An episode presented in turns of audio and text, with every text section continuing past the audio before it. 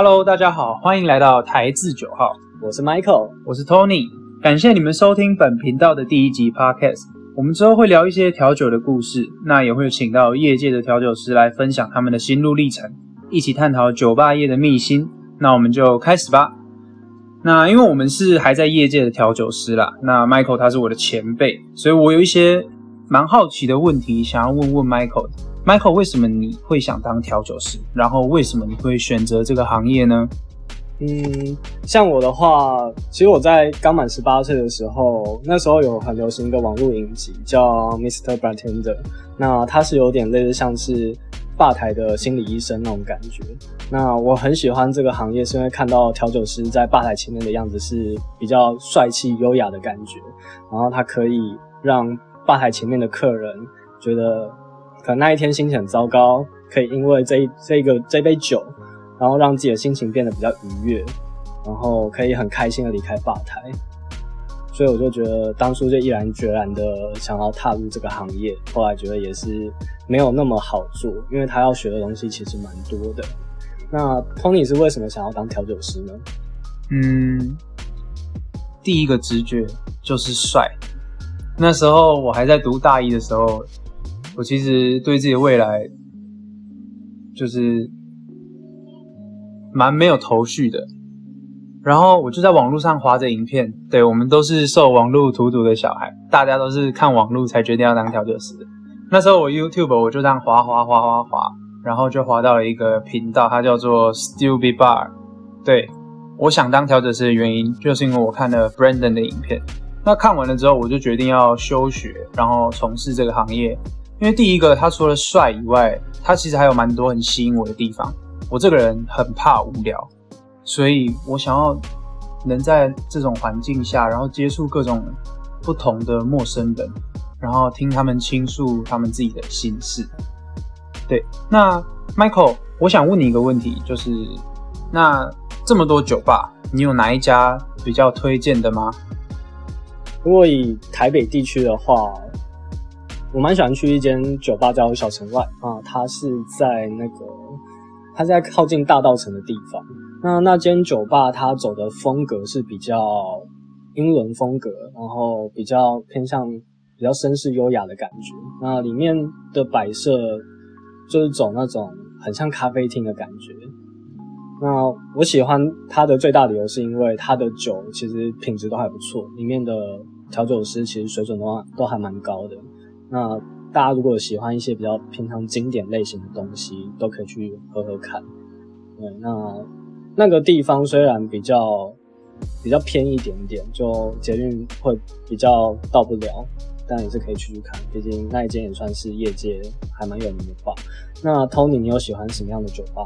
呃，我自己最近是蛮常去信义区有一家新开的叫做叠百欧棒的酒吧。那他们的设计理念还蛮特别的。首先，它的入口是一个狭长的走道，然后你要推开门，那进到他们的第一个空间，其实并不是酒吧，是他们之后下午可能会开发的茶室。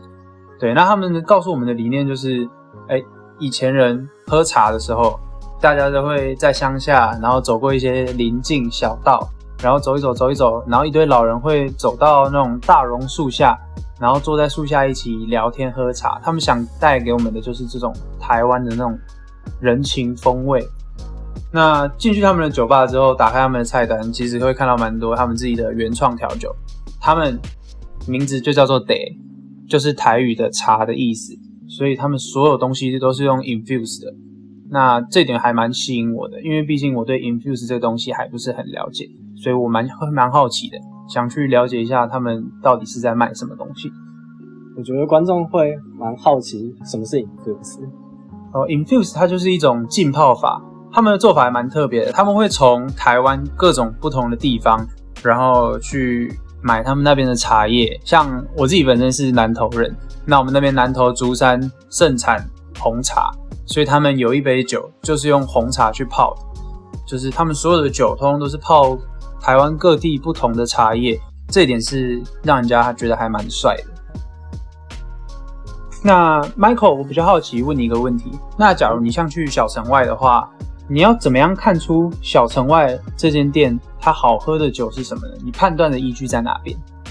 嗯，我觉得主要是，如果你今天什么都不都不知道，就是你对酒其实比较没有那么了解的话，你可以到现场去问他们，就是他们推荐的酒是什么。因为各家的酒，像以小城外为例好了，那他们家的话就是比较偏向经典类型的东西，那他们也有他们自己的自创调酒，那主要是。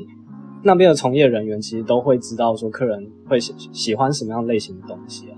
那你自己也可以依照你平常最喜欢喝的饮料啊，那些无酒精的啊，去跟他们说，他们就会帮你选。那 Tony 觉得，通常你怎么样去选择就是酒吧里面的酒？呃，其实我第一个的话，我推开门，我第一件做的事情，我会先观察他们的酒墙。那一间酒吧，它什么酒，就是他想要主打什么样的风格。像我们上班的吧是威士忌吧，所以我们的酒墙上都摆满了威士忌。那如果我进去了一间酒吧，它墙上都摆满了琴酒的话，那我可能会想要先往琴酒方向的调酒，他们的原创去点。那你想要了解这间酒吧有什么好喝的酒，其实大家不外乎都会问那边的服务生，或者是上网去查一些评价。还有留言，我觉得这个也都是个蛮恰当的问题。那我这边在 IG 上面有收集到一些问题，那个我的朋友们蛮好奇的，想要问问在业界的同事，就是比较了解的话，为什么酒吧的酒会那么的贵？其实酒吧的酒会比较贵的原因，是因为你今天在外面喝酒，那他今天会把店整理的漂漂亮亮的，光是店的店租，然后装潢。还有整个的气氛，整个感受、视觉的感受、听现场的听觉，其实算是一种附加价值。然后这些都是你在家里帮他享受的。然后再来是，他们这些酒吧在卖这些酒的时候，都会去评判说，就是这个酒要怎样喝是最好的。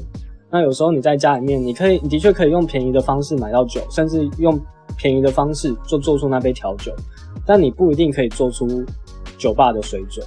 有可能是手法上的不同啊，或者是喝的方式不一样，或是某些细节没有办法做到很好，那自然而然会卖的比较贵一点点。那有食物的 menu 吗？我觉得现在大部分的酒吧都是有卖食物的啦，不管他今天挂的是酒牌还是餐酒牌，那这中这中间当然是有差别的。如果今天是酒纯酒牌的话，他的确可以不不卖吃的。但通常这样类型的酒吧还是会附一些小食啊，就是可能下酒菜之类的。那更不用提就是餐酒馆，因为餐酒馆它一定就会有餐这样子。好，那我有收集到一些比较好笑也比较直接的问题。那大家最好奇的，请问做调酒师赚钱吗？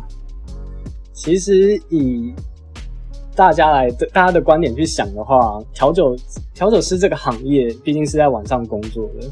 那我觉得调酒师这个行业其实没有到真的赚很多，它虽然是一个夜班，可是现以现现在的台湾的状况是没有办法给出太高的薪水。当然，你要会的东西依然还是很多。那这可能也是要看后面几年之后的发展，看台湾的经济有没有办法起色，这样。那调酒师的酒量都很好吗？好，这个问题困扰大家应该很久了。调酒师的酒量都很好吗？其实，调酒师这个行业，因为你每天都在碰酒，你持续的在喝，你的酒量当然会变好。但我不知道大家有没有一个困扰，就是你们大家一起去唱 KTV，然后所有人都喝倒了，就剩你一个人，而且你甚至一点点醉的感觉都没有。还好我没有这个困扰。因为大家都醉了之后，你自己醒的时候其实是蛮痛苦的。那这边也呼吁大家不要饮酒过量，然后酒后不要驾车，对，因为这是一个蛮危险的事情。请问什么样的酒能灌醉女生呢？哦，这边我推荐一杯，但是千万不要小看女生，因为女生比我们男生多了一个排毒的器官。其实女生大部分都比男生会喝。那。这种很会喝、很会喝的女生，我们要做的事情就是秒杀。这边我推荐一杯酒，它叫做 French Seventy Five，法式七十五号厘米泡。这是二战期间士兵在喝的酒。它的材料很简单，它就是琴酒、柠檬、糖浆，还有香槟，就这么简单。混酒加气泡，秒杀的最快。但我个这边个人是觉得说，你今天带一个女生去酒吧喝酒，那首先是这个女生一定对你有一定程度的好感。那如果你今天是单纯只想把她灌醉的话，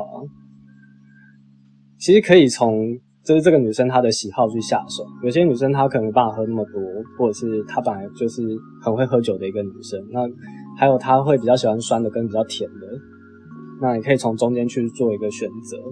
那当然，喝多了还是会醉的。那也是一样，理性饮酒啊，对吧？不要自己先倒了。那这边我再问下一个问题，那是是一个比较专业的问题。那你们家的 Old Fashion 是用什么样的东西去调的？好，那我先跟大家介绍一下 Old Fashion 这杯调酒，它算是蛮经典的一杯，也是在很早期这个酒类行业就出现的一杯调酒。那 o p e r a t i o n 最经典的三种材料，第一个 spirits，第二个 sugar，第三个 bitters。对，那最以前最以前调酒这个东西，我们为了让它比较好入口，让它喝起来比较圆滑，所以我们会用一些比较好取得的材料来去对它做一些不同的调整，去增加它的风味。对，那 o p e r a t i o n 我们家用的是用一七七六的 rye。那我们会采用 rye 的原因，就是用，就是因为我们希望能重现最以前最经典的味道。那当然，我也有去过别家酒吧，他们用的可能是黑牌啊，或是一些过雪莉桶的威士忌啊，他们希望能比较符合市场的需求，符合我们台湾人的口味，就是喜欢甜的感觉。那 Michael，我再问你一个问题，请问 Old Fashion，你觉得用方糖还是用糖浆哪个比较好呢？其实我觉得方糖跟糖浆各有它它的优缺点。那如果单今天单纯只是以味道来讲的话，方糖还是比较好的。那只是说方糖在制作的时间上，你必须要让它完全的融进威士忌的酒体里面，那是需要时间的，时间会拉比较长。那用糖浆的好处当然就是速度快。如果你今天客人很多，然后也要出非常多杯的 Old Fashion。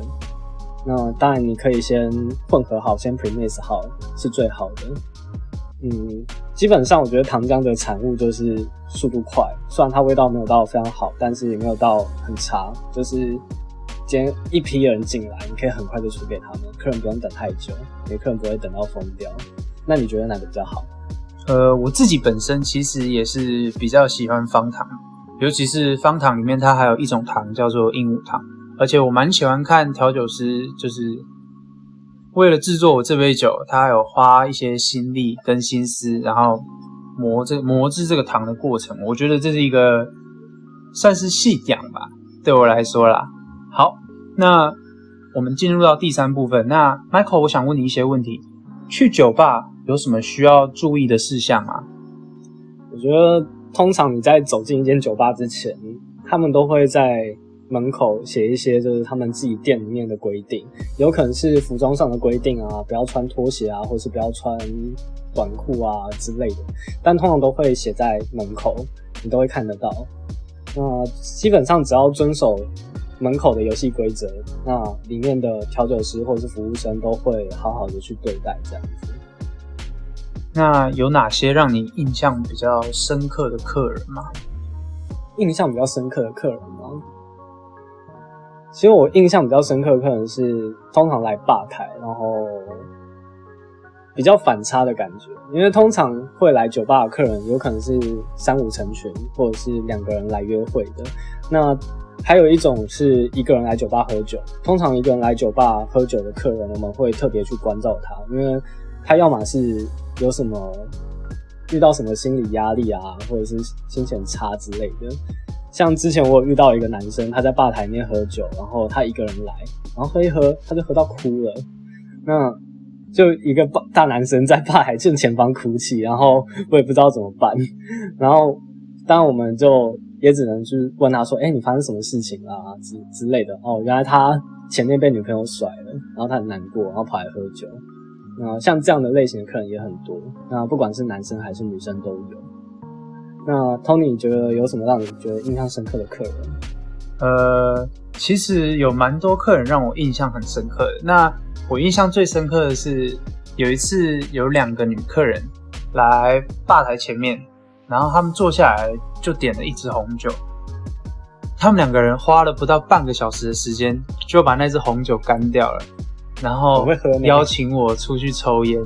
对。然后出去抽烟的时候，他们竟然想要在阳台强吻我，我觉得这个是让我蛮惊讶的一件事情，对吧？